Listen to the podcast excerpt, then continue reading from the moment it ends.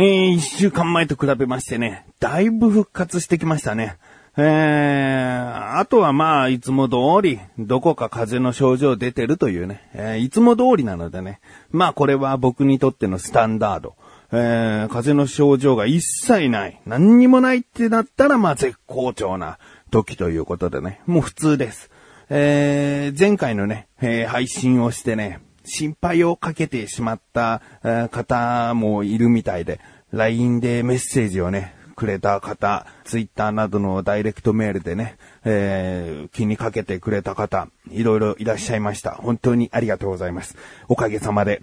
もう普通になりましたので。えー、よかったですね。あのまま原因不明でね、何かこう、精神的な病とかになっていたら、ちょっとね、えー、困ってしまいましたけれども、大丈夫そうです。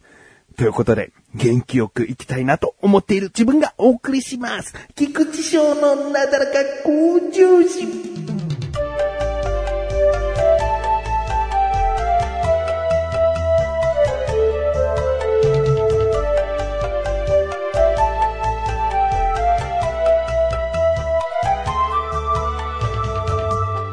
今ですね、収録している時点ですと、僕の応援している横浜 DNA ベイスターズは、あまり順位がよろしくないということになっておりますが、まだまだまだまだ序盤なのでね、えー、ここからどういう風になっていくかというね、毎試合毎試合楽しみにしたいなと思っております。えー、僕の友達がですね、プロ野球観戦とかね、まあ、野球の試合に興味を持っている人っていうのは羨ましいななんて言うんですよね。なんでって聞くと、うん、まあ、毎日じゃないけど、1週間に5日間ぐらいは、その、6日間かうん、まあ、5日か6日間ぐらいはさ、そのプロ野球の試合が夜ある、昼ある、楽しみだな、ワクワクするなっていう気持ちが、うん、持てていいじゃないかと。僕なんか趣味がないよっていう友達がね、いたんですけれどもね。いやー、プロ野球をね、趣味とするのはですね、僕はある意味精神のギャンブルだと思ってますよ。うん、確かに試合がある日とかね、えー、試合前、試合最中、えー、もうとってもワクワクしますよ。うん、今日は試合があるなーっていう思うとね、えー、とても楽しみな気持ちになる。で、試合がいざ始まって、勝ったらもうその日は、もう夜でもその日はですね、もうウキウキして気分よくこう、眠れるわけですけれどもね。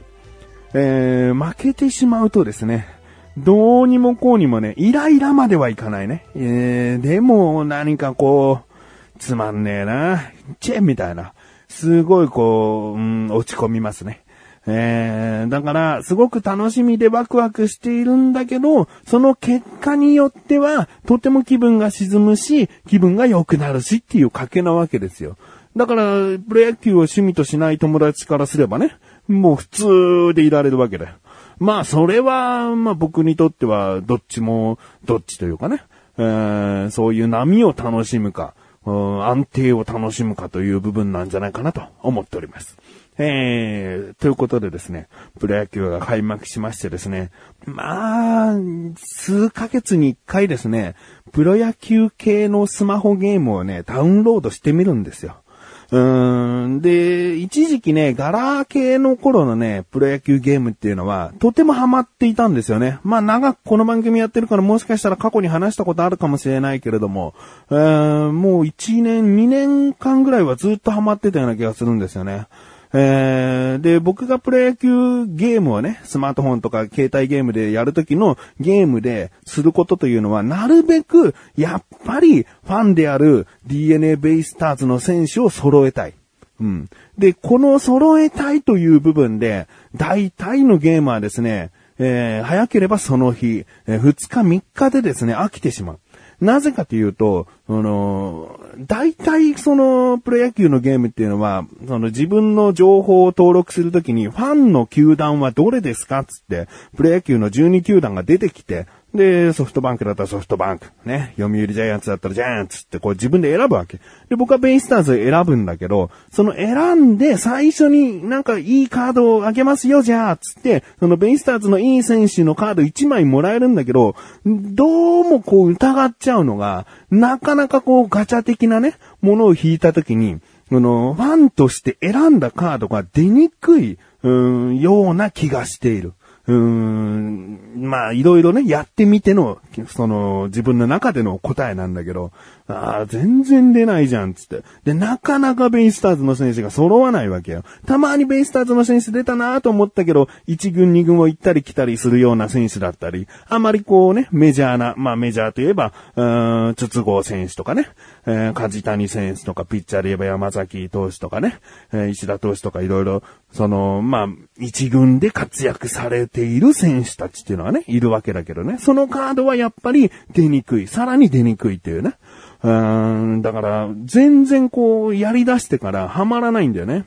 他球団の、その、もう本当に主に2軍にいる選手とかでカードが出てきても、僕はそこまで知らないから、全然こう、思い入れができないよね。うん、強い選手で他球団の人だったら、まあ使ってみようって思うんだけど、でも僕がやりたいのはオリジナル侍ジャパンを作るとかね。なんかとにかく自分のお気に入りの選手、他球団でもとにかくいろんな選手を集めて自分のチームを作るとか、えー、やりたいわけじゃないから。そうやって楽しむ人だったら、まあいいのかなえー、いろいろな他球団の選手で強い選手で、えー、チームを組んでみるってのはいいのかなと思うけど、僕はもうベイスターズの選手で固めたいから。うーん。で、なるべく早く固めないと、なんかペナントレースとか言ってね、ストーリー的なものが進んでいくと、その中途半端なチームでや、ずっとやっていかなきゃいけないんだよね。まあ、途中で選手入れ替えなんかもちろんできるんだけど、なかなかベイスターズの選手は出てこないから。うん。で、すげえ前置き長くなったかな。でですね、最近やり始めた野球ゲームがあるんです。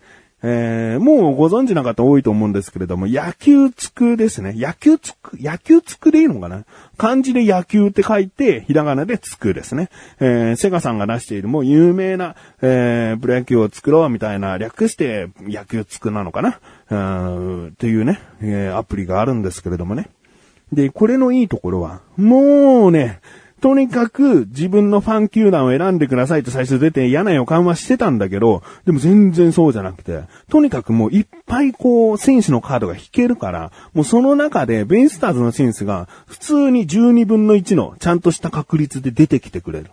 で、あの、比較的強い選手ね。えー、先ほど言った筒香選手とかね、梶谷選手、倉本選手とか、そういった選手っていうのは、もう全然手に入んないんだろうなと思ってやるんだけど、最初のサービスなのか、なんかそういうものなのかわかんないけど、筒香選手はまずもらえて、でも他の選手は、えー、どんどんこう、その、お金かけずにね、ガチャが何回も引けるようなものがありましてね。で、それで、どんどんカードを出すと、もう、そうですね、3日ぐらいで3分の2ぐらいは揃いましたね。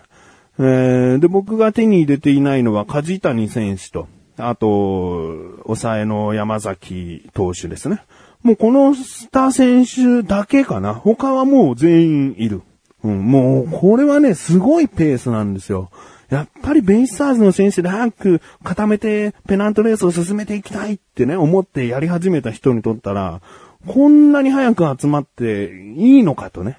えーん、思うぐらい、えー、とってもね、あの、良心的ですね。だけど、じゃあそのカードずっと使ってやっていくのかっていうとそうではなくて、どうやらね、1ヶ月半ぐらいで契約っていうのが切れて、そのカードの選手は一旦使えなくなっちゃうんだよね。その間にまたガチャ的なもので選手を引けば契約期間が伸びたりするんだけど、うーん、まあまあ、1ヶ月半楽しめたら十分かなと。えー、ガチャ的なものがいっぱい引けるって言いましたけれども、本当に無課金で僕今のところできてますから、課金したらね、もっとあんなことでこんなことできんだな、みたいな、えー、ベイスターズの選手が欲しい人はこれを引いてくださいとかちゃんとあるからね。えー、だからもう全然自分の思い通りのチームをまず作れるという。3日間あれば作れるかな。もう本当に欲を言ったチームはダメだよ。本当に侍ジャパンみたいな、えー、もうよりすぐりの選手をね、えー、揃えたいんだっていう場合はとても難しいかもしれないけど、ベイスターズの選手全員ってなると、やっぱりその中にでも、えー、あんまり強くない選手、強い選手ってすごい分かれてるから、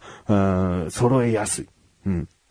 でですね、えー、この野球つくをやり始めたわけなんですけれどもね、とてもいいなと思ってね。えー、これは、まあ、監督になってチームを編成してペナントレースを進めるっていうのもあるんですけれども、育成的なものもありましてね、えー、自分の名前を入れてもいいし、友達の名前でも、えー、もういなくなってしまった選手を自分で一から作ろうとかね、そういうことをして、え自分のチームに入れて、え楽しむこともできますし、あともう一つですね、これは野球つくの結構有名な部分なのかもしれないけど、ホームタウンっていうのがありましてね。えー、自分のその球場がある街を作っていく。街を作っていくと、えー、いろいろな効果があって、えー、お金が手に入ったり、選手の人気が上がったり、選手のスキルが上がったりっていうね。で、その街の編成の仕方によってパラメーターがまた変わってきて、報酬が変わってくるというものなんですね。で、もう簡単に言うとシムシティみたいな街づくりの機能なんですね。本当に野球関係ないんじゃないかって思うぐらい、なんか、こういろいろなね、物件っていうか、えー、例えばハンバーガーショップとかね、えー、住宅地とか、えー、あとまあ野球っぽいなと思うのは、まあ新聞社とかね、そういったものを建てていくと。えー、これを、えー、うまく立てていくと効果がさらに良くなるっていうものがあってね。で、うまく立てていくってどういうことかっていうと、この物件とこの物件の隣り合わせとか近くに置くと、その物件の施設ね、施設の相性が良くて、さらに、えー、効果が上がりますよっていう置き方があるんですね。で、これ、ただの正方形の中にね、えー、置いていくわけではなくて、その正方形の中に中心部にもう変えられない球場とか、スカウトセンターとか、スキルセンターとか、なんか、えー、もうそういった、うーん、動かせない物件が真ん中にドーンってあるわけね。だからドーナツ状に何かを置いていかなきゃいけないんだけど、その住宅地とかいろいろなものを置くときに、これとこれは隣り合わせにしないと施設相性が良くないなって思って、いろいろとこう並べ替えんだよね。うん、で、ああ、ここにこれ置いたらこれとこれは施設相性で効果が上がるはずなのに隣にできないじゃんっていうことが出てくるのね。で、レベルが上がっていくとどんどんどんどんいろんな物件が置けるようになってきて、で、僕今70ぐらい物件が置けるんですけど、うん、なんかね、とてもね、難しいんだよね。で、物理的に全部の、その、相性効果を引き出すのは無理なんだなっていう部分にたどり着いたんだけど、うーん、まあ、こう置いた方が効率がいいっていうのを、すんげえ悩んでいろいろやってたら、もう数時間経っちゃってて、僕何のゲームをこれやってんだっていうぐらい、あの、野球つくのホームタウンがとても頭を使う。うーん、これをここに置いたら次、え、もう一個置けますって、レベルが上がった時にもう一個この物件置けますよってなった時にこれ置けないなとかね。すごく悩ませるんだよね。えー、だから野球のゲームをやっているというよりも、うん、なんか、うまくどうやって物件を置けるかな、ゲームの方に時間は使ってるな。えー、チームはもう簡単にこう、ベイスターズの先生で、えー、固められることできますしね。えー、だから、ある程度ほっといてももう、あ、もういいやってなるんだけど、でもホームタウンがうまくできてないっつってね、ずっとやっちゃう。えー、まあそういうね、いろいろな面で楽しめるという部分でね、この野球つく僕の中で、えー、結構ハマっております。えー、野球に興味があるという方、野球ゲームいろいろやってみたけど、そうそうそう、なかなか自分の思うチーム作れないよねってね、え、嘆いていた方で、ぜひ、野球つくをまずやってみてください。いろいろ盛りだくさんすぎて、理解するのに時間はかかるかもしれないけど、一つ一つ丁寧にやっていけば、必ず、えー、面白みが分かってくるんじゃないかなと思います。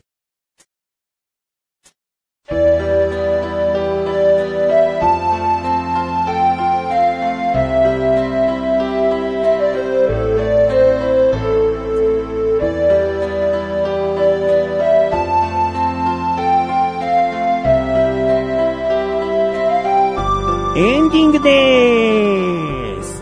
えー、まあ僕ね、普通の体調に戻ったんですけど、まあ一つ言うなら風邪の症状があるということでですね、何かっていうとね、咳は出ちゃうんですよね。えー、だいぶ出なくはなってるんだけど、歌とか歌うと咳が出ちゃって、で、近いうち友達とスタジオでまた歌取りしようよみたいな話があるんだけど、僕のこの喉待ちでですね、えー、今待ってもらってるんですよ。ということでね、近いうちスタジオには行くんですが、歌をまた自己満足で流すかどうかは、うん、まだわかりません。ということで、なだらか向上心甘いす、水部更新です。それではまた次回お会いいたい菊池翔でした。メガネと周りと周りをお疲れ様です。